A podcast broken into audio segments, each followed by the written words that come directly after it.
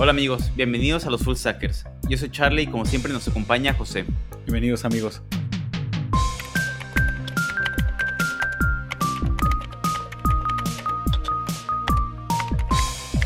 Eh, fíjate José, hace rato estamos platicando de, yo creo que sería uno de los temas mm, tal vez con más peso últimamente en la comunidad, ¿no? Que es, eh, iba a decir solamente mental health, pero creo que sería salud en general, ¿no? Eh, sobre todo comparándolo un poco con lo que se ve desde afuera de lo que es un developer, ¿no? Y sobre todo este estigma o este estereotipo que viene del developer. Y lo queríamos sacar tema porque eh, no, creo que en, en, el último año, a través de la pandemia, creo que he descubierto muchas cosas de lo importante que es cuidarse a uno mismo, tanto física como mentalmente, ¿no? Eh, y bueno, José y yo ahorita sacamos como uh, tal vez algunos tips pero nos ha tocado mucho compartir eh, plataformas o herramientas como para hacer ejercicio o que platicamos cosas de nuestro día a día y es de, ah, sí, hice, o a veces yo lo veo en el Apple Watch, ¿no? Que José está haciendo ejercicio eh, o eh, que estamos estudiando cosas diferentes, ¿no? Como fotografía y, demás. Pero me tengo curiosidad de tu lado, José. Sí. ¿Tú cómo ves el panorama del estereotipo de qué es ser un developer? Ya, y creo que es un excelente tema porque cuando pensamos acerca de developers, pensamos como un estereotipo, ¿no? Como si le preguntara a mi hermana, me decía como tú cuando seas un developer probablemente te lo vas a pasar en el sillón, computadora entre las piernas, solamente comiendo chetos, rancheritos y nomás viendo, viendo películas ahí tirado y, y nomás codeando, ¿no? Día y noche, a pesar de que sales del trabajo, estás haciendo side project de codear. Y no sé, creo que hay como una imagen, el estereotipo que el, el developer está codeando todo el tiempo y no importa que, que, día de la semana le preguntas qué está haciendo, se la pasa codeando, ¿no? Y creo que es como una imagen no muy placentera y creo que también no, no muy saludable también, ¿no? Que también me hizo preguntarme como algo así es sustentable o algo así se puede hacer todo el tiempo codear y creo que creo que al, al, al, paso del tiempo me di cuenta que no, creo que codear es, es, es, es, suave, ¿no? Que es por eso que entras al campo de computación, pero creo que también es, llega al punto de que no es sustentable si es lo que haces todo el tiempo y no tomas como, como un break de eso, ¿no? Y lo, lo tratas de, de, llenar con otros, con otros pasatiempos, ¿no? Como dijimos, como hacer ejercicio, otras cosas. Sí, y, y creo que a veces viene mucho en, en peso eh, varias cosas, ¿no? Una ¿Qué es lo que uno ve en el día a día de, tus compañeros de trabajo, de la comunidad? Eh, creo que está muy normalizado ver eh, como que esta, eh, ¿cómo sería? esta presión por siempre estar aprendiendo, siempre estar creciendo, siempre estar tomando cursos, siempre estar programando. y creo que eso también te orilla, a veces platicamos un poco de, lo que puede ser burnout y, y, demás, pero creo que también te orilla a descuidarte físicamente, ¿no? Sí. Eh, porque incluso eh, a veces platicamos de eh, del café, ¿no? Creo que como tema, café o cerveza, como parte de lo que es un developer, pero a veces no nos damos cuenta hasta qué punto está bien tomar café, ¿no? No, y luego no te, das, no te das cuenta como, no sé, no sé si te pasa a ti a veces de que una vez que ya estás dentro, como lo veo como, veo, como, veo software development como un cuadrilátero, como una lucha libre, una vez que ya entras al cuadrilátero es a veces difícil ver, ver cómo estás peleando dentro de, de, eso, como tomar un paso atrás de cómo lo estás viviendo y no te das cuenta, ¿no? Cuando te pasa algo malo, ¿no? Como te das cuenta que como por descuidar tu salud o por descuidar tanto, por enfocarte tanto en el, en, el trabajo, como descuidaste tu, tu, tu, tu físico, tu, tu salud mental también y no te das cuenta hasta que algo malo te, te pasa o estás al, al, al punto como tú dijiste de, de burnout. Déjate doy como una anécdota, ¿no? Como me acuerdo cuando apenas había empezado la, la pandemia y habíamos comenzado a trabajar desde casa, tenía una, un, tú te acuerdas, ¿no? Que tenía una, un commute o una, tenía que manejar casi una hora, era una hora y cuarenta minutos de, de, ida, ¿te acuerdas, no? Era una friega de manejar a la chamba, era una hora y cuarenta minutos para llegar y, y, llegaba muerto, ¿no? Llegaba, llegaba, codeaba y me tenía que salir de la casa casi a las seis de la mañana luego tenía que salirme tarde de la oficina para, salir, brincarme todo el tráfico aquí de, de, la bahía y era casi una misión, así que prácticamente eran dos horas de, o más de, casi incluso tres horas de tráfico. Y me di cuenta que en realidad no, no hacía nada, no era, no, iba, no, no, era, no era solamente, era solamente codear, manejar, codear y volver a la casa y no hacía ejercicio. Y me di cuenta de, puta, cuando llegué aquí a la casa y empezó la pandemia, comencé a, a crear rutinas, a llenar el tiempo con con ejercicios y me di cuenta de que había mucho tiempo perdido, de que perdía mucho tiempo en la manejada y me di cuenta de que, puta, es que sí codiaba y la motivación era ir a trabajar y, trabajar en programación, pero al mismo tiempo me di cuenta de que al, estar tratando de hacer esto me descuidé un poco mi, salud y fue cuando de, empecé, a, hacer un análisis de mis hábitos que dije, no, creo que voy a aprovechar ahorita y, y, hacer un poco de introspección y decir, bueno, ahorita noto que pasaba mucho tiempo codeando y mucho tiempo en esto, voy a tomar un paso atrás y voy a agregar una rutina nueva, un, pequeño de, un, pequeño, un pequeño cambio que fue lo de hacer ejercicio todos los días. Y eso ya fue de, al mismo tiempo, me, ayudó como a desconectarme de, lo que hacía, del trabajo, y a, comenzar como a, tomar un break de, eso. Incluso si uno lo quiere ver eh, un poco más allá de qué tan efectivo puede ser para tu día a día, porque creo que mucha gente lo ve como, no, es que si me pongo a hacer ejercicio o me pongo a descansar, pues eh, no es tiempo que estoy invirtiendo en mí, ¿no? Eh, creo que la gente, o, es muy común verlo como pérdida de tiempo, ¿no? Eh, porque está bastante estigmatizado esta idea de descanso malo porque no estás creciendo, ¿no? y a mí lo que comentas se me hace muy interesante porque estoy súper de acuerdo con esas ideas incluso lo veo como, para mí se hace como un rush creativo, el hecho de poder romper o eh, alejarte un poco de la computadora y hacer ejercicio o irte a caminar o andar en bici, eh, hacer cosas diferentes, te ayuda a como que quitarte todos los bloqueos que tuviste, a veces en el trabajo como que te toras en ciertas cosas y el hecho de que te quedes en ese loop, pues no te ayuda a, resolver problemas, ¿no? Pero el hecho como de dejarlos a un lado y llegar con una mente fresca, pues te ayuda un montón, ¿no? Y la mente fresca viene de muchas situaciones, ¿no? Que cosas que, que pueden sonar chiquitas porque son cotidianas, pero que son muy importantes como mm, dormir bien, hacer ejercicio, eh, tener tiempo para ti. Todo eso para mí se me hace sustancial. Incluso agregar un poquito más de cosas em, que para mí se me hace que suman dentro de lo que es alejarse de, eh, del trabajo y dentro de los tips que yo siempre he dicho, porque soy muy abierto en Twitter, es como, ¿qué tanto se ha metido el trabajo en tu vida, no? Porque a veces como que sentimos que solamente que el trabajo está, en, eh, eh, en la cabeza, pero también está que en el celular, ¿no? Teniendo Slack ahí, teniendo la cuenta de emails, eh, que te vas a comprar la despensa y estás viendo el celular cada rato, que te sientes mal porque no aprendiste el fin de semana y crees que los demás de tu equipo están como creciendo rapidísimo y tú no. Es esas cosas que no te liberan, ¿no? Ya, y creo que al mismo tiempo el hecho de que estás todo el tiempo conectado, ¿crees que, eh, ¿crees que es normal? ¿Crees que es normal siempre estar, no, estar conectado a una computadora y trabajando? ¿Crees que perder el tiempo o hacer algo que no tenga que ver con, con codear o programar, crees que pierdes el tiempo? ¿no? Y tratamos, creo que casi de y creo que también viene un poco con la cultura del país o en general como la cultura en general de, tech, que es de siempre tienes que estar trabajando, siempre tienes que estar en el hustle y tratar de siempre maximizar tu tiempo, ¿no? Y crees que, doy un ejemplo, ¿no? Como crees que al, hacer algo que mucha gente dirá como oh, es mundano ir a, ir a salir a tomar un, descanso o un momento para prepararte un, como tu lonche o, o prepararte un, pan o algo y que lo ves como oh, mejor a perder tiempo, dice que perder tiempo en eso, mejor me ordeno algo en DoorDash, y me llega a la casa y yo continúo activamente eh, escribiendo código. Y creo que a pesar de que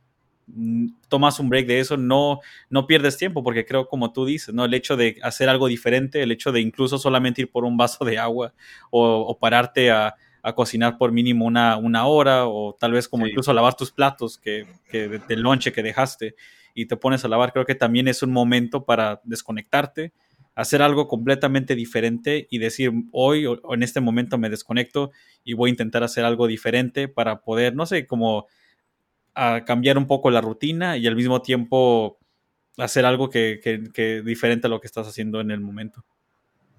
Y a, a, veces me hace peligroso y tal vez difícil como poder ver ese panorama, sobre todo por lo que te rodea, ¿no?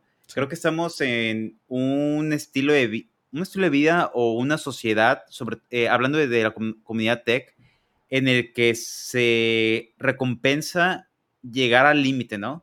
Eh, y más, incluso superar el límite. Eh, me toca escuchar muchas frases que, es de, que hacen referencia a no parar, a seguir aprendiendo, a, a tomar cursos, a trabajar de más. Incluso hay una frase que, que, escucho mucho, que es la, la, de la milla extra, ¿no? De extra mile. Em, y siento que la gente lo toma como, es que la única forma en que puedo llegar a ser senior, porque creo que la palabra senior es la, la palabra dorada aquí, la única forma en que puedo llegar a ser arquitecto, ser senior es pues dando la milla extra, ¿no? Y a, a, mi parecer, ahorita que, que, lo, no sé, como que aterrizo la idea, eh, para mí ahorita dar la milla extra significa en el trabajo, en tus horas, eh, echarle ganas, o sea, ser efectivo. Eh, y, y, si tienes chance de tal vez agarrar una tarea más, agarrarla, ¿no? Pero no significa para nada quedarte horas extras, trabajar hasta medianoche, llenarte de cosas que no, sabes que no tienes como que el ancho de banda para hacerlas, pero pues quieres lucir como de chido, ¿no? Y creo que un estilo de vida en el que sobreexplotas tu mente, tu cuerpo, bajo la esperanza de un día poder ser como una leyenda, creo que te, te, lleva más a una tragedia que pues puede ser que te mueras, más allá de un triunfo, ¿no? No, y creo que, y, y, lo loco de esto creo que es de, una vez que te das cuenta o, o empiezas a tener como estos momentos, estas epifanías de que, oh, en realidad la forma que estoy viviendo, sí. trabajando, no, no es balanceada creo que es como este golpe de realidad y, y la, ahora la pregunta es cómo comienzo a cambiar mi rutina, porque creo que uh -huh. es tan como si era algo que llevabas haciendo desde la universidad o desde que comenzaste a codear o trabajar en, en, el, en la industria o como investigador o algo, creo que si has estado acostumbrado como a mezclar la vida con el trabajo y lo ves como algo normal, creo que el, el día que te dicen cambia un poco, haz un ajuste, cuesta un poco. Creo que en realidad sí cuesta un poco porque estás pidiendo, ok, pero ¿qué hago con mi tiempo? ¿Qué hago ahora? ¿Qué, oh, cómo, razón, exacto, sí. es como estás diciendo, me estás diciendo que no haga nada esto ahora después de las 6 de la tarde y que haga otra cosa diferente. ¿Qué hago con ese tiempo? Y alguien que digamos que tal vez no habías descubierto un hobby o no has descubierto algo, creo que es como que a veces nomás estás sentado, pues, ¿qué quieres que haga? Era lo único que hacía. Y, pero creo que incluso es una oportunidad, ¿no? Para empezar a, incluso a tratar de explorar intereses nuevos, ¿no? Como me acuerdo que tú, Charlie, comenzaste a, a, explorar fotografía, ¿no? Que fue como un hobby que me acuerdo que publicabas en, en Instagram, que tomabas fotos de, del parque y diferentes tomas y era como incluso una forma de, llenar el tiempo, como tus caminatas y eso.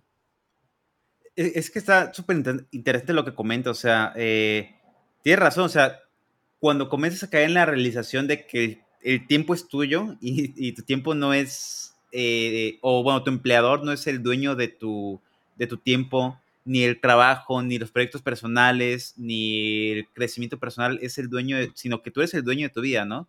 Eh, pues eres ahora dueño de todo ese tiempo y tienes que decidir qué haces con él, ¿no? Uh -huh. Y creo que te salta inmediatamente la idea de, de, la culpa, ¿no? De decir, es que, ¿cómo que me voy a poner a ver películas? ¿Cómo que me voy a poner a descansar? ¿Cómo que me voy a poner a, a ir a un concierto, a, a, hacer ejercicio, ¿no? O sea, porque, pues, es culpa, ¿no? El hecho de sentir uh -huh. que, que, que, tienes que aprovechar la vida. Y es que aparte, más allá de, de esta parte técnica, creo que también estamos bombardeados con ideas de tienes que ser alguien en la vida, uh -huh. eh, CEO a sus 20 años, creó 15 empresas y todo eso, y es como de crea, consume, crea, consume, y es un bombardeo muy fuerte que es una culpa muy fuerte eh, comenzar a descansar, ¿no?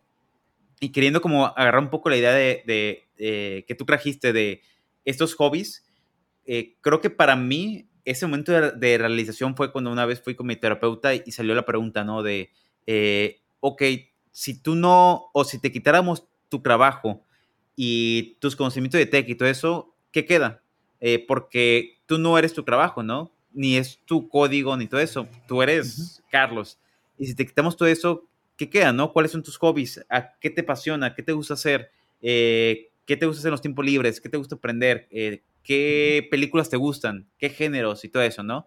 Uh -huh. eh, entonces, para mí fue como de chino, o sea, eh, creo que me, he creado, me había creado una imagen muy fuerte de, de, de cosas tech, ¿no? De dar pláticas y, y aprender mucho y, y eh, eh, no sé, como traer cosas a la mesa de programación en las empresas. Y después dije, no manches, o sea, ¿qué hay más allá, no? Y fue como eh, lo que tú comentaste, ¿no? De, en ese momento fue cuando me compré una cámara y me lancé a aprender fotografía, ¿no? Y sí. me, divert, me, divertí un buen uh -huh. y todavía lo sigo haciendo. eh, comencé como que a leer libros. Yo, eh, para mí una, es una pasión muy fuerte lo de leer libros de cómo se crean las empresas, ¿no? Porque me da curiosidad saber como la historia real de cómo nacieron las empresas y no la historia del periódico que te dice Steve Jobs amaneció y creó Apple.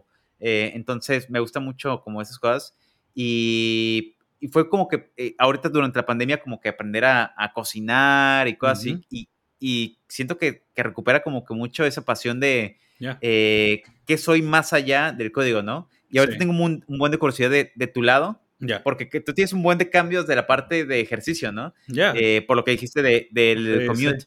De tu lado, ¿qué fue como si a José le quitamos eh, Growbox y Python y todo eso? ¿Quién es José entonces? Sí, y conmigo creo que más que nada como la programación fue algo como, como una como un interés que, que tuve, ¿no? Como esta, como problemas técnicos, electrónica, que fue como el interés, pero creo que otros intereses más allá de, de computación siempre había sido como el cine. Como siempre dije, por siempre he sido cinero desde, desde, desde chico, eh, veía películas desde el planeta de los simios, cuando el cine no nos alcance, películas de Pedro Infante, Cantinflas eh, en la televisión, y creo que para mí siempre fue como el interés por el cine, como la parte de no nomás las historias, pero la cinematografía, las cámaras, el, el, drama atrás de hacer una película, el contexto histórico de una película, eso siempre me ha llamado mucho la, atención y recuerdo de que cuando no, no programaba, cuando no, incluso cuando no programo, es como algo que me gusta hacer, es como el hecho de de ver películas, incluso agarrar libros como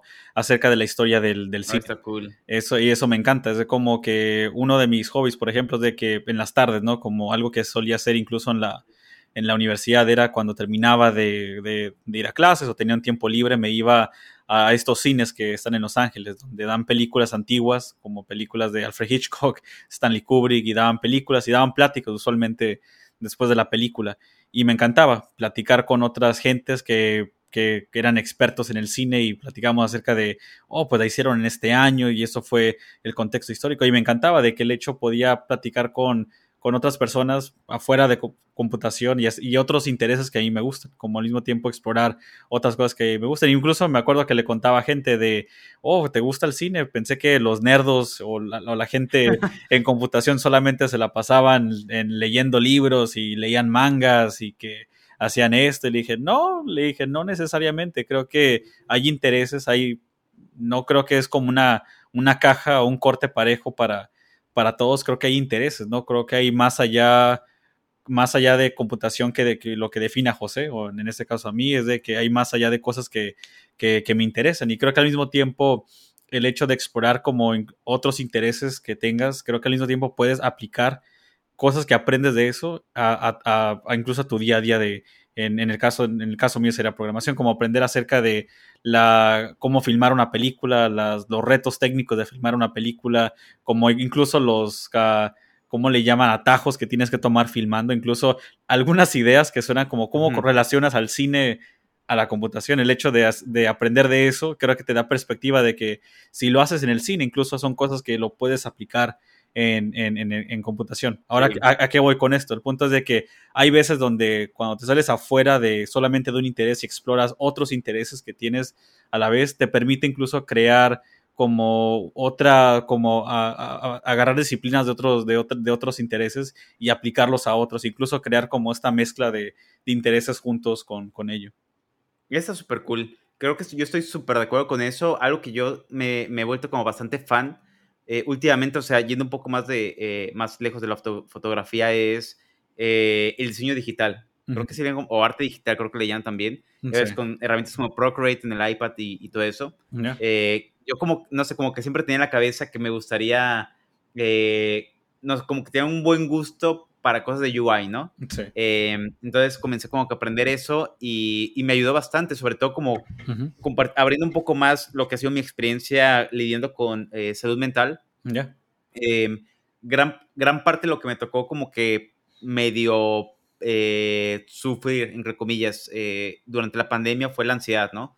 Y pues realmente la ansiedad es imaginar cosas que no, no han ocurrido, ¿no? Pero uno comienza a imaginar que lo peor que puede ocurrir en un problema y pues eso se te queda y no duermes y el problema comienza a crecer, ¿no? Eh, y me acuerdo que una de las cosas que platicé con mi, con mi psicóloga era, ok, pues, ¿cómo se vence eso?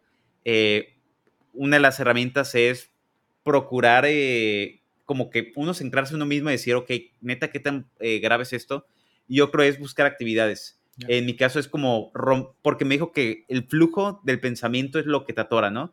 Entonces, en mi caso, como lo que a mí fue como válvula de escape fue comenzar a dibujar. De, de repente decir, ah, pues eh, estoy tan metido haciendo este dibujo para un reto o algo así, eh, que se me va como que el rollo, ¿no? Ya no estoy pensando en el problema. O de repente, digo, no, es que tengo un problema en el trabajo queriendo resolver eh, un reto y la solución no es seguir en la compu hasta que jale. Para mí la solución es salirme y ponerme a caminar y eventualmente la solución no va a llegar hoy, pero va a llegar en la semana, ¿no? O sea, casi casi es que como que vuelves a crecer tus raíces y dices, los problemas no son tan grandes. Y creo que entre más te enfrascas en lo que es el trabajo, no tener como ese espacio personal, pues no dejas como que el espacio a que lleguen ideas creativas, ¿no? Tú pusiste el ejemplo perfecto del cine, como el cine te ayuda a ti a influenciarte a ser creativo. Eh, creo que para mí es perfecto, ¿no? O sea, está muy difícil como sacar inspiración del, del estrés que tienes, ¿no? Ya. No, y creo que ayuda bastante. Creo que la, lo, a, veces lo tomamos, ¿no? Como oh, las artes o las humanidades son como cosas que son, son cosas débiles y no, no, no, se conectan a computación y son inferiores. Y creo que no son tan inferiores como uno, uno piensa. En general, en, general, cualquier disciplina creo que hay mucho que aprender de ellas y al mismo tiempo creo que, como, como dices, ¿no? Como al, al, al meterte en otros campos, eh, ejercitas como otras áreas de tu de tu mente, incluso como de tu cuerpo, si es algo como un deporte o algo en lo que te, en lo que te metes. Y como tú dices, ¿no? Como el hecho de hacer algo muy diferente, usar un músculo que no usas todo el tiempo, te, te enseña cosas, ¿no? Como incluso te enseña a, ver qué, qué, tan lejos puedes llegar en, en, otras, en otros ámbitos de tu, de, de, tu vida. Y creo que eso lo hace interesante, ¿no? Te hace, creo que no pierdes tiempo, creo que ganas creo que ganas tiempo al, al como recuperarte y, tomar un break de lo que hacías y al mismo tiempo agarras experiencia y la puedes aplicar adentro a un problema que tal vez estabas saturado o tal vez a o tal vez tenías algo como alguna presión al mismo tiempo al hacer algo diferente te ayudó como a decomprimir un poco y, y al mismo tiempo como a, soltarte un poco de, de, eso. Como un ejemplo sería como, como te había dicho, como los ejercicios, como empezar a hacer el workout en la casa. Le, antes iba, iba al gym y eso, y, o incluso ni siquiera iba al gym, con eso que te decía que me la pasaba en el carro. Pero creo que el estar en casa, creo que el hecho de, de estar aquí, que estás encerrado la mayoría del tiempo, y fue de que el hecho de hacer ejercicio dio una oportunidad de aprovechar mi tiempo, aprovechar el espacio que tengo aquí, el tiempo el tiempo que tienes en las manos y decir, bueno, voy a tomar, el hecho que esté en casa no significa que tengo que estar pegado al escritorio, puedo aprovecharlo y hacer otras cosas y en este caso fue, deja, utilizo mi sala para como mi lugar para, como mi, mi, gimnasio y aquí puedo entrenar y, eso te, puede, te da como, como te digo, un descanso de todo. Y eh, eh, todo eso me encanta, pero, y, pero me gustaría agregar un escenario más, porque ahorita estamos hablando de actividades, ¿no? O sea, eh, cómo crear variedad de más allá de lo que es tech. Pero me gustaría agregar una variación más, ¿no? Que es, pues, no hacer nada. Y creo que está muy estigmatizado esta idea de eh, siempre tienes que aprovechar el tiempo en algo, ¿no? Eh, y yo siento ahorita fuertemente que no hacer nada también es algo súper necesario eh, o sea, no estás forzado a aprender, no estás forzado a hacer actividades siempre, ¿no? También está muy cool eh, tener un espacio para decir, hoy no quiero hacer nada, eh, hoy nomás quiero descansar, hoy me la quiero pasar en mi casa, hoy no quiero salir con nadie, ¿no? Y eso no significa como, porque a veces siento que, que se escucha como, ok, tengo tiempo para mí, ¿qué voy a aprender, no? y, y, no, o sea, está muy bien que una persona diga, quiero ver películas, ¿no? Está muy bien que alguien diga, quiero jugar videojuegos el día de hoy. Eh, o no quiero hacer nada, ¿no? Quiero dormirme hasta las 5 de la tarde. Creo que está súper bien esa onda y es nadar contra corriente, sobre todo, y, e, e ignorando lo que se nos ha enseñado tanto en la comunidad tech como en, eh, e, en la sociedad, ¿no? De esta vida de eh, proactividad 24/7, o sea, a, veces escucho historias, seguro tú las has escuchado también, de CEOs que se despiertan a las 4 de la mañana, que duermen 5 horas, eh, o sea, vías súper extremas, ¿no? Y a mí lo que se me hace grave es que son historias que se cuentan como inspiración. Y eso a mí se me hace muy delicado porque creo que lo vemos como algo interesante, pero no vemos que va hasta qué punto puedes vivir así, ¿no?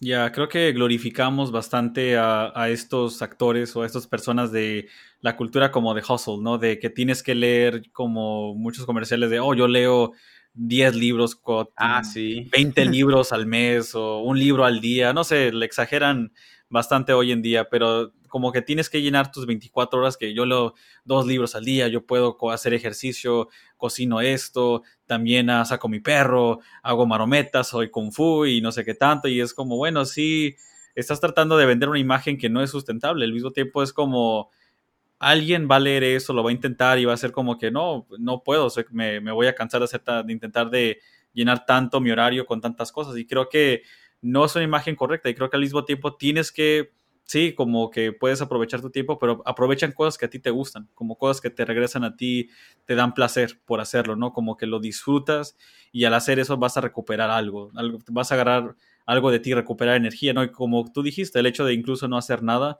ahí recuperas energía, como digamos, doy un ejemplo, como si eres alguien muy introvertido y, tuviste un día donde tuviste que lidiar con muchas juntas o eh, hacer más, hablar de lo demás que usualmente estás acostumbrado, simplemente el hecho de no hacer nada hay veces que te, te, recupera energía, poner un disco en el fondo, solamente estar sentado en el sillón y solamente ver a la nada y, y, no decir nada, creo que eso también te ayuda a recuperar uh, energía, pero creo que, no sé, como que a veces quieren como que la forma que alguien vive su vida o como ellos viven su vida de levantarse cuatro, cinco de la mañana, mucha gente cree que puedes copiar y eso y crees que eso es algo que también tú tienes que hacer y no, personalmente no lo creo. Creo que la forma que otros viven no tienes que vivir como ellos para ser felices, como tú puedes, tú vives a tus propios términos y, descubres tus propios gustos y las formas que tú quieres ah, recuperarte, recuperar tus energías.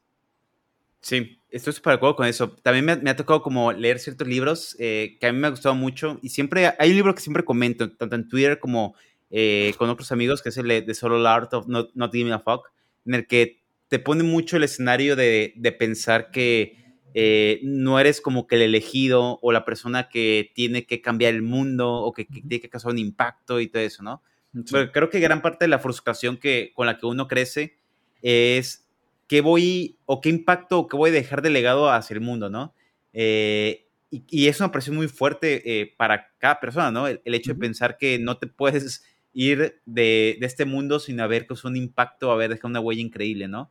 Em, es una presión muy fuerte y el libro te, pues, te remarca mucho que tu misión principal es disfrutar la vida, ¿no? O sea, pues ya cuando te mueras, eh, no sabemos qué hay más allá, entonces no sabes si, si te vas a acordar de las cosas, y a veces nos ven la, la, historia de que, ah, en tu lecho de muerte vas a acordarte de todo. Mm, sí realmente lo que importa son los momentos en los que estás, ¿no? De los amigos con los que pasas, el tiempo que descansas, cómo te la estás disfrutando, cómo pasas tiempo con otras personas. Y me acuerdo, así contando como una historia que a mí me dio miedo una vez, eh, me acuerdo, eh, ah, creo que fue una ex compañía de trabajo de otra empresa, em, que una vez escribió un artículo y me acuerdo que lo puso como con mucho orgullo y después varios amigos y yo como que empecé a ir la plática, oye, ¿viste el artículo que puso? Sí, está como de miedo, ¿no? porque lo que ponía era eh, el costo de haber creado una empresa, ¿no? Pero era como que el costo de vida de haber creado una empresa. Y lo que esta persona presumía, presumía mucho era, eh, pues que se había perdido bodas de amigos, que no había ido como a, ciertos Thanksgiving con, otros, eh, con familia y todo eso, porque tenía que estar resolviendo problemas en la empresa, ¿no? Ella era como parte top de, de esta empresa, era de las cofundadores. Entonces era de, no, pues yo tengo que sacrificarme, es un sacrificio, ¿no? Y las empresas requieren sacrificios.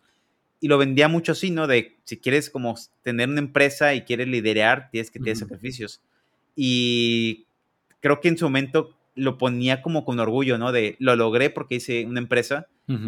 Y ya cuando lo leías, no parecía como un triunfo, ¿no? Era como, parecía un sacrificio que no vale la pena. O sea, perder momentos de tu vida a cambio de crear una empresa, pues una más en el mundo, personalmente no se me hace como una...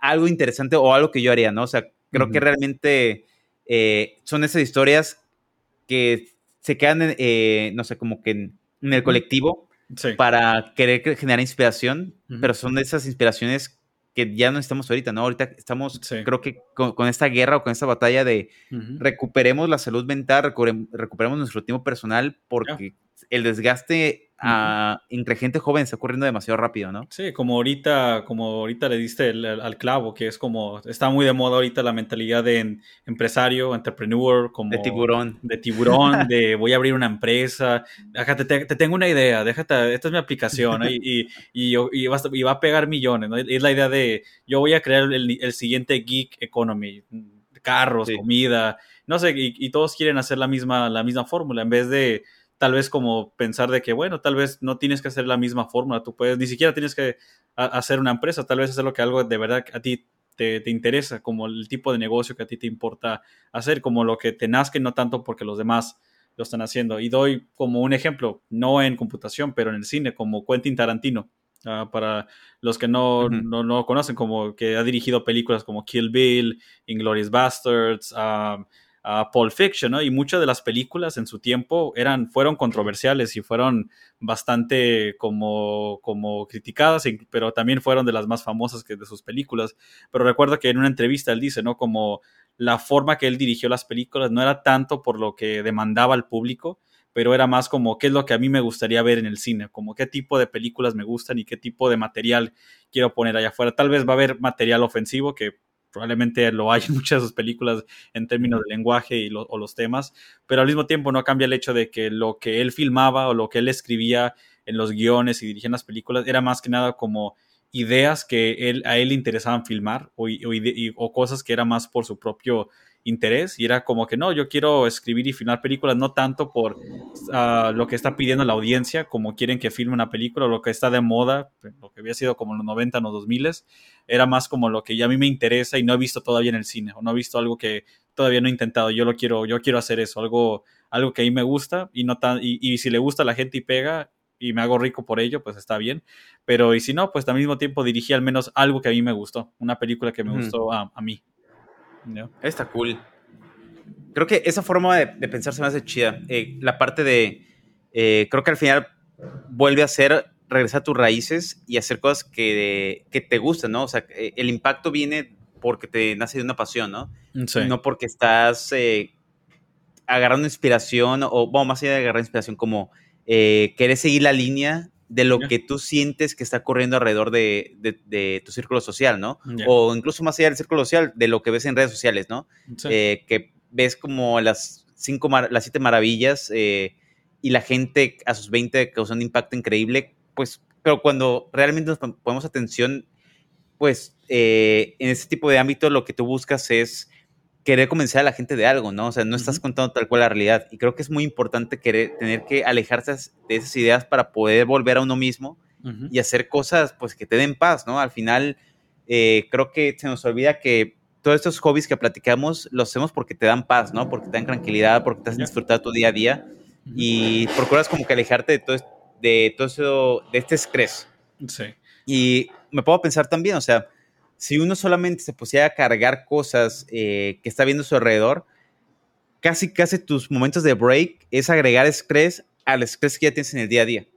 Entonces, sin lugar a dudas llegas al burnout, ¿no? Y para mí lo delicado, así hablando de, de en qué momento te puedes recuperar del burnout, me acuerdo que en ciertas empresas me ha tocado ver que te venden la idea de, oye, pues, ¿qué crees? ¿Qué tal si tomas eh, vacaciones cada vez que tengas burnout? Y me acuerdo eh, que haberlo visto en otras empresas, esta parte de de gente que, no sé, como cada tres, cuatro sprints, de repente se metían de lleno al trabajo, pero hardcore, y luego tomaban vacaciones de recharge. Y a mí se me hacía raro como que ese círculo, ¿no? Como, porque para mí las vacaciones debería ser una etapa en la que, pues, quieres irte a pasear, quieres algo, ah, no sé, hacer algo diferente. No recargarte del quemón que te acaba de tocar en cada tres sprints, ¿no?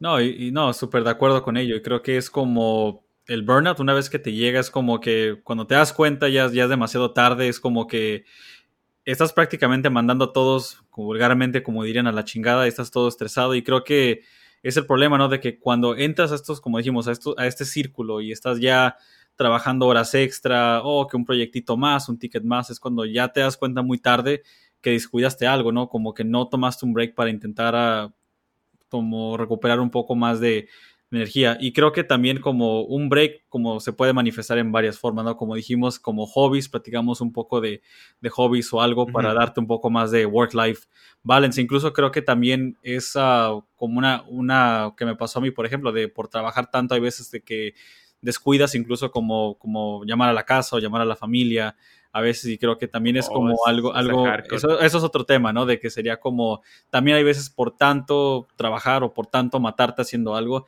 al, al otro lado también descuidas, ¿no? Como otros aspectos de, de tu vida, como hablamos un poco de la salud, hablamos también un poco de descansar un poco, pero también está la parte, ¿no? De incluso relaciones donde puede afectar también, donde el hecho de trabajar tantas horas al mismo tiempo descuidas, como no llamar a la casa, ya a tus papás, a, tus hermanos o algo, ¿no? Y creo que eso también puede afectar bastante, ¿no? Y, creo que también parte de esta idea de work-life balance, creo que también incluye eso, ¿no? Como el, el, balance laboral, el, el balance de, de, tu salud, pero también como tus relaciones con, con tus amigos y también con, con familia, más, más que nada la familia también, tratar de, que tratar de mantener este, este balance entre esas cosas. Fíjate que a mí lo que se me hace interesante también es, o sea, poner atención al work-life balance, creo que ahorita sale el tema como algo que podemos hacer, pero creo que viene también una nueva limitante, ¿no? Que es encontrar una empresa que te dé esa flexibilidad, ¿no? Porque también es cierto, nos ha tocado a los dos eh, trabajar en otras empresas en las que, pues, eso no es parte de la cultura, ¿no? O sea, que la cultura tal cual es, yo le diría tal vez como algo godín, eh, de, eh, no sé, yo ponte la, camiseta y quédate trabajando hasta la noche y, que no te paguen horas extras y qué crees, llegó la pizza de la noche para que se trabajen hasta la medianoche y, y para ti eso es como medallas de, de, honor, ¿no? Como es que estoy comprometido con la empresa y hasta me acuerdo y a mí eso, ahorita lo veo y digo, no, eso está bien delicado. Eh, amigos que me contaban, eh, es que yo busco una empresa en la que sienta que, que, estoy con mi familia. Y ahorita me pongo a pensar eso y digo, no, o sea, tú ya tienes una familia, ¿no? ¿Por qué tu empresa tiene que ser tu familia? Y me acuerdo un libro una vez eh, que había leído que comentaba que tuvieras cuidado con las empresas que se, que se referían como familia, porque lo que están esperando es que trates al producto como un bebé, ¿no? Pero la realidad es que en tu familia real, si algo te pasa a ti, la familia va a estar ahí, ¿no? Pero en una empresa, si algo te pasa, pues hasta luego es el seguro y nos vemos y, eh, hasta que te cures, ¿no? Y a la mera va a haber empresas que van a decir, no, pues ya no me eres efectivo, pues sabes qué, liquidación y hasta luego, ¿no? Sí. Entonces es súper importante también encontrar una empresa cuya cultura esté de acuerdo con esto, este equilibrio, ¿no? Sí, creo que es como habíamos dicho en otros episodios de que cuando entrevistas, es una entrevista para, para la, misma la misma compañía también. Quieres darte cuenta si el lugar donde vas a pasar casi 40 horas a la semana te va a tratar bien, ¿no? Y va a ser un lugar donde no te van a, como es, maltratar o te vas a, vas a quedarte horas extra, vas a, vas a tener que sacrificar ah, noches o algo, tu sueño.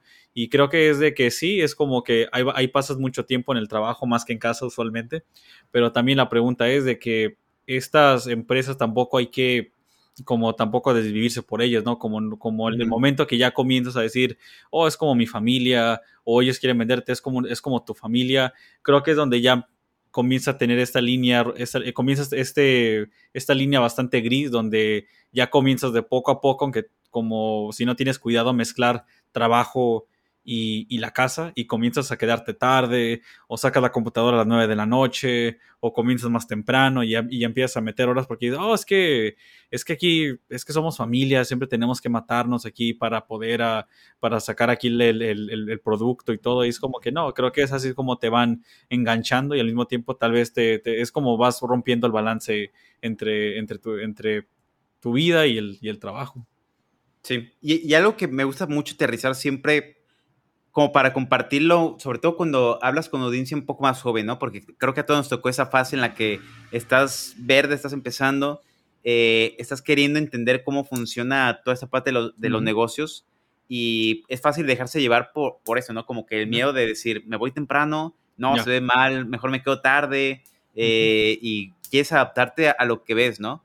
Eh, pero algo que hay que tener simplemente es que las empresas son negocios. entonces, como cualquier negocio, el dinero es el que importa, es una realidad. Igual sí, eh, el trato de los empleados es importante, todo eso, pero el dinero siempre va a ser con una parte nuclear, ¿no? Porque del dinero viven, ¿no? Entonces hay que tener mucho cuidado porque a veces uno puede trabajar de más pensando en que lo está haciendo por apoyar a la empresa, pero uno tiene que ser también, yo diría, inteligente emocionalmente para decir, ok, si trabajé de más, pues págame esas horas, ¿no? Mm, eh, eh, y, que no, no me vendas la idea de, ah, trabajé de más, me gané una playera, ¿no? O me gané una cachucha. no, o sea, es, es tu tiempo, ¿no? Y si, vas, si va a ocurrir eso, cóbralo. Pero no, no llegar a ese tipo de extremos y procurar como respetar eh, las horas, ¿no? O sea, es algo que yo me tocó aprender mucho con la experiencia de cuando yo había llegado yo como que al límite de la ansiedad y fue un año de, de, tratamiento. Em, y parte del experimento fue pues descubrir cuáles eran las consecuencias de poner límites en, el, eh, en mis tiempos, ¿no? Y uno de mis experimentos, que es de mis favoritos, fue, eh, en su momento fue que cuando llegaba la hora de, no sé, las 5 de la tarde, ya la hora de salir, yo cerraba la compu y ya no tenía Slack instalado ni el mail y para mí pues me, me da el inicio mm. como presión, ¿no? Decir, ¿qué va a pasar si se cae el sistema? Yo no voy a dar cuenta, se va a enojar y dije, no, pues ni modo, o sea, lo peor que puede pasar es que me despida, ¿no? Y, y me arriesgo. Y lo que pasó fue nada. O sea, no ocurrió ninguna desgracia, la vida siguió y te puedes a pensar realmente qué ocurre, ¿no? O sea, eh, creo que a veces uno tiene miedo de sentir que no es indispensable, pero la realidad es que nadie somos indispensables y siempre va a haber alguien eh, para resolver los problemas, ¿no? O sea, siempre, siempre, siempre. Y puede que un día toque a ti, ¿no? Puede que eh, alguien en París eh, tuvo un issue y para ti fue la mañana y lo pudiste resolver y la vida siguió, ¿no? O sea, nadie somos indispensables y para mí creo que más allá de sentirse mal por pensar eso, creo que es muy liberador sentir pues que, no eres la pieza clave para una industria, ¿no? Ya, y recuerdo, ahorita que dices lo de la, aplicación, recuerdo que el, el, día que por fin desinstalé Slack y el correo del trabajo, me dio, me dio ansias. Y diría que me, dio unas ansias porque fue lo mismo que tú, el hecho de, espérate, si no checo mi correo y no checo Slack ahorita que es mi semana libre que pedí de vacaciones, ah, ¿de qué me voy a perder? Creo que es este, como le llaman en inglés, el FOMO, o como la... El FOMO. El FOMO, la ansiedad de, de, perderte de, del, momento, de lo que, de lo que, lo que ocurrió en tu, en tu ausencia. Y la realidad es de que te das cuenta de que abriste el correo a la mitad de tus vacaciones y eso me llegó a pasar veces de que había desinstalado todo, pero me metí al web client, navegué directamente a la página de slack.com y abrí el, web y, me metí y vi mensajes y no había nada. Y, al mismo tiempo ya, ya me perdí, me desconecté de las vacaciones, de que era el punto de reconectarte contigo, recuperar energía, de ir a la playa o algo. Y, y yo sé que fue muy breve, pero el hecho de que te te desconectaste por un poco, ya fue al mismo tiempo, no, no, no, no pudiste tener un momento continuo de no pensar en el trabajo por, por, por una semana o, o, el tiempo que decidiste pedir. Y creo que eso, uh, creo que me di cuenta que sí, me tomó trabajo, creo que sí toma trabajo desconectarte, pero creo que es bastante bueno, creo que es darte cuenta de que al final del día no hay más, no eres el único empleado, ¿no? Como empresas como Dropbox o Google o Netflix, hay más de mil empleados, dos mil empleados, de que si tú faltas, y es por eso que son grandes las empresas, de que el, día que tú faltas es un equipo y alguien más puede también como ah, ayudar y tratar de, contestar la pregunta que tú creíste que eras el único que la podía, que la podía contestar. Incluso me gustaría como aterrizarlo a que no solamente empresas grandes, eh, porque no me gustaría como que luego o que se quede la idea de, es que tengo que irme a Growbox para que, para que pueda borrar Slack, ¿no? Eh, por ejemplo, yo cuando lo hice fue en startup y éramos como 30, 40, entonces, y aún así las cosas salían, ¿no? Eh, sí, Entonces, y para mí se hace muy, muy chistoso porque seguro te ha tocado verlo también, que eh, me, me, ha tocado salir con amigos y de repente sacan el celular y se pone a ver Slack ahí en la salida. y, y, yo estaba como de, pero ¿por qué lo haces? No, no es que ahorita viene una notificación de, de, que se cayó tal cosa, ¿no? Porque ya ves que en Slack hay notificaciones que pueden llegar directamente a, saltarse eh, como tu hora laboral, ¿no? Porque son como de, emergencia. Entonces de repente, ah, se cayó tal sistema y todo eso. ¿Y de qué sirvió saber eso a media cena? Pues de nada, ¿no? Pues, ¿qué va a hacer ahí? ¿Programar en el, en, el Slack? No, no puede hacer nada, ¿no? Entonces, eh, como que lo que tú dices, ¿no? Es como que, uff, me, me, di cuenta que el sistema se cayó, entonces soy parte del equipo, porque me enteré que se cayó el sistema. Pero no sirve de nada, ¿no? O sea, no, no sirve de nada eh, tener ese tipo de conocimiento y creo que incluso te, da, te agrega ansiedad a decir, y si fue mi culpa y todo eso, ¿no? Entonces, lo que eh, tú comentas a mí se hace como muy chido, que, que, para que hayas borrado Slack, no es un paso fácil. y sobre todo, ahorita que, que te comento lo común que es eh, tener Slack como si fuera un chat más al estilo WhatsApp, al estilo Facebook Messenger, Instagram y todo eso, ¿no? O sea, como si fuera tu chat de cotorreo. Eh, creo que realmente si quieres cotorrear con alguien de la empresa, agrégalo a tu chat personal, a, Instagram y todo eso, y cotorrea ahí, ¿no? O sea, cambia de contexto y salte de, ese tipo de chat. Exacto, como ya, como dicen, marca tus boundaries, ¿no? Como márcalo como el hecho de decir de que Slack es para el trabajo y solamente para el trabajo, pero el momento que tú ya, cuando comienzas a borrar esas líneas delgaditas de, de, trabajo y amigos o a familia y trabajo, es donde ya empiezan los problemas, cuando Slack se convierte en plataforma para chatear y hablar con amigos, pero es el trabajo y no, nunca te desconectas, o el trabajo que es mi familia, no te desconectas de eso tampoco. Y creo que toma, también creo que también, un es otro tema muy aparte, pero creo que también toma un, e, el equipo en el que estás, sea Staro o una compañía grande, que también valoren ese tipo de, de, hábitos, como, como si te ven conectado. De hecho, me ha tocado compañeros bastante chidos de que cuando te conectas y te ven conectado en tu día libre, te dicen, hey, salte, es tu día libre, no, no estés aquí. Se supone que debes estar en vacaciones, no, no, tienes que estar conectado. Y creo que también eso afecta, ¿no? Como y, y vuelve a lo mismo, de que si tú desde el principio tú ves gente que, que, se ve que se están matando desde el principio, ya es mala, como ya es mala señal, que probablemente es un ambiente muy tóxico. Pero si ves que desde el comienzo la gente está diciendo, hey, toma vacaciones y si te ves estresado, ocupas hacer algo, no, ni siquiera toques el eslago. Si lo tocas, te voy a sacar a patadas porque quiero que descanses. Y eso creo que son lugares donde sí respetan ese work-life uh, balance. Sí, y, es fácil, fácil, darse cuenta porque creo que tal vez uno, uno podría pensar, pero ¿cómo voy a dar cuenta, no? Capaz, o sea, tengo que entrar a la empresa para descubrir eso. Y no, o sea, puedes preguntar durante la entrevista, decir, oye, eh, es una de mis preguntas favoritas, ¿cómo es el work-life balance? Eh, ¿Qué te gusta hacer en tu trabajo? ¿Cómo es tu día a día? Y si me ha tocado empresas que me han dicho, que han sido muy abiertos y me dicen, la neta, aquí eh, hay chamba que nos toca a las 3 de la mañana, ¿no? Por, no sé, cosas X de, del contexto. Entonces, o sea, fueron abiertos conmigo, ya estoy yo bajo eh, la carga de decir, bueno, pues acepto la chamba porque ya me contaste que así es y, me atengo a las consecuencias, ¿no? Eh, pero pues yo todas esas opciones dije, no, pues qué bueno que me dices gracias, pero pues mejor no, ¿no? Entonces, es un, caso muy importante como una opción muy importante para descubrir si se alinea con tus intereses, ¿no? no tienes que esperarte a entrar y decir, ay, me arrepentí y ya mejor ya me voy, ¿no? O sea, eh, hay, hay, que aprovechar todo eso. Y a veces siento que la gente tiene miedo de preguntar ese tipo de, de cosas porque puede que suene como no tengo compromiso, ¿no? Eh, o, o, no, no quiero trabajar tanto.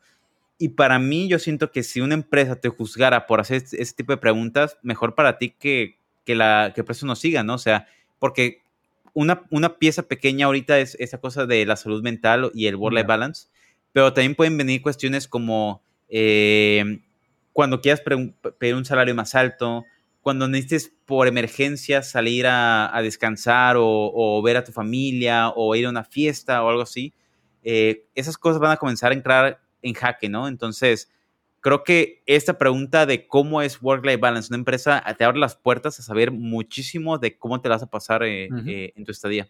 Exacto, y creo que work-life balance es, es, bastante, como le llaman, bastante amplio el tema de que qué es work-life balance. Balance puede tener muchas dimensiones o diferentes composiciones desde hobbies o como leer libros. Aquí dimos, hay, hay varios ejemplos que hemos dado, fotografía, cine, deportes, hacer un workout desde tu casa. Estos son solamente, diría que ejemplos, ¿no? Como creo que son ejemplos de, de cosas que como que tú y yo hacemos en el, el tiempo libre, pero creo que no se limita a eso. Creo que la idea o la, como la moraleja atrás de esto es de que hay, hay, hay más que solamente codear, hay más que solamente tech blogs como el TechCrunch o te vas al Y Combinator o, más allá de tus libros de superación. Ah, hay más allá de eso, hay, hay novelas que puedes leer, hay películas que puedes ver, puedes ir a viajar también, obviamente ahorita no, por, por cómo está la situación en el mundo, pero creo que el punto es de que es tratar de buscar otras formas de pensar como qué, qué hay más allá, ¿no? Como más allá de, de solamente hacer lo mismo que es computación, no quiero como hacerte la pregunta, no quiero que quemarme de hacer lo mismo todo el tiempo, quiero intentar otras cosas para refrescarme y, abrir de esa manera la conversación contigo mismo, ¿no? De decir, ¿qué más puedo hacer? Y, y, cómo puedo incluso, quiero intentar cosas nuevas y qué, qué son otras cosas nuevas que puedo intentar. Como me acuerdo, nuestra, una amiga que tenemos en común, yo, que comenzó en su tiempo libre a preparar cócteles, que tomó una clase de, de, en un bar y comenzó a preparar cócteles en San Francisco. Y lo hizo como, le preguntamos por qué, le dije, ¿te nació nomás por, porque sí? O como, no, dijo, es que pues me la siempre pues estudié yo mi doctorado, hice mi, mi, proyecto, dije, pero yo quiero hacer otras cosas, como quiero hacer más allá de solamente eh, ser una investigadora y trabajar en esto, quiero aprender otras cosas, porque yo sé que hay más que solamente mi investigación y lo que hago, creo que hay más cosas que disfrutar que solamente mi, mi trabajo. Está genial. Creo que para ir cerrando el capítulo me gustaría eh, dejar dos tareas, igual lo, preguntamos allá en, Twitter para ver cómo, cuál es la respuesta, pero... Eh, creo que una sería eh, que la, gente se pudiera contestar qué soy yo si mi parte de programación, si mi parte de mi título de, programador, si mi chamba, ¿no? O sea, ¿qué soy yo más allá de tech? Eh, me gustaría mucho escuchar a la gente que, nos dijera, ¿sabes qué? Es que ya me di cuenta que me encanta pasear perros y cosas así, ¿no? O sea, ¿qué, soy más allá del código, ¿no? Ya. Y la segunda, un movimiento. Eh, porque ya ahorita que estamos todos yo en sintonía de eh, borrar Slack de tu celular personal, eh, empecé, empujamos el movimiento de borrar Slack, aunque te dé ansiedad, aunque te dé miedo, bórralo, haz un experimento una semana y ve qué pasa. Si no te corren, no, vas a, y vas a ver que no te corren. O sea, creo que te, te vas a topar con una realidad que es muy fuerte, pero es muy chida, de que no eres indispensable que no significa que, no agregues valor a la empresa. O sea, no significa para nada eso. Por algo que te están pagando, eh, por hacer una chamba, ¿no? Eh, pero te vas a dar cuenta que estás en un equipo de gente muy capaz y que todo ese equipo es lo que ayuda a que las empresas avancen, ¿no? Y hay muchas eh, personalidades, hay, puede que haya equipos remotos y que estén cubriendo ciertas horas, pero creo que lo que te va a dar mucho es que te vas a dar cuenta que los problemas no son tan grandes como se imagina. Entonces, a veces se caen cosas y nadie se da cuenta, ¿no? Y de repente se levantan los productos solos o el sistema se levantó solito a la hora y nadie se dio cuenta. Y te vas a, como que vas a descubrir que las cosas no son tan drásticas. Entonces, para mí sería bien importante eh, ver cuál es como que la reacción de la gente en ese movimiento de borren Slack de tu celular personal. Si la empresa te dio un celular, pues ahí ya clase, ¿no? O sea, si te dio un celular de chamba, lo dejas en tu casa y te vas saliendo a las, eh, llegando a las 5, dejas el celular en tu casa y eh, te vas a hacer otras cosas. Pero dentro de lo que sea cosas tuyas, tiempo y celular, nada de la chamba, ni mail ni, ni, Slack. Y ahora, para los que quieren poner excusas, si tienes Skype o usan otro producto en tu empresa, no digas, porque yo no tengo Slack, nada, nada, cualquier que sea tu chat, tu, tu, chat para el trabajo y lo tienes en tu teléfono, bórrenlo y de esa forma te desconectas un poco y te, como, como dice Charlie, te, te das cuenta que en realidad no tienes que estar conectado todo el tiempo y es más que nada, hay veces que es solamente algo psicológico. Sí. ¿Cómo que dijiste ahorita ese ejemplo que sea Skype, Google Chat, eh, Slack, eh, Microsoft Teams. Hay un montón, o sea, ya como que dices, cualquier herramienta que sea chat de trabajo fuera de tu celular personal. Exacto. Ya. Súper bien. Bueno, pues amigos, este fue eh, otro episodio de los Full Sackers hablando de salud mental, de work-life balance y quién eres tú más allá del código. Entonces los vemos en el siguiente episodio y bueno, se la pasan chido. Hasta luego. Hasta pronto amigos.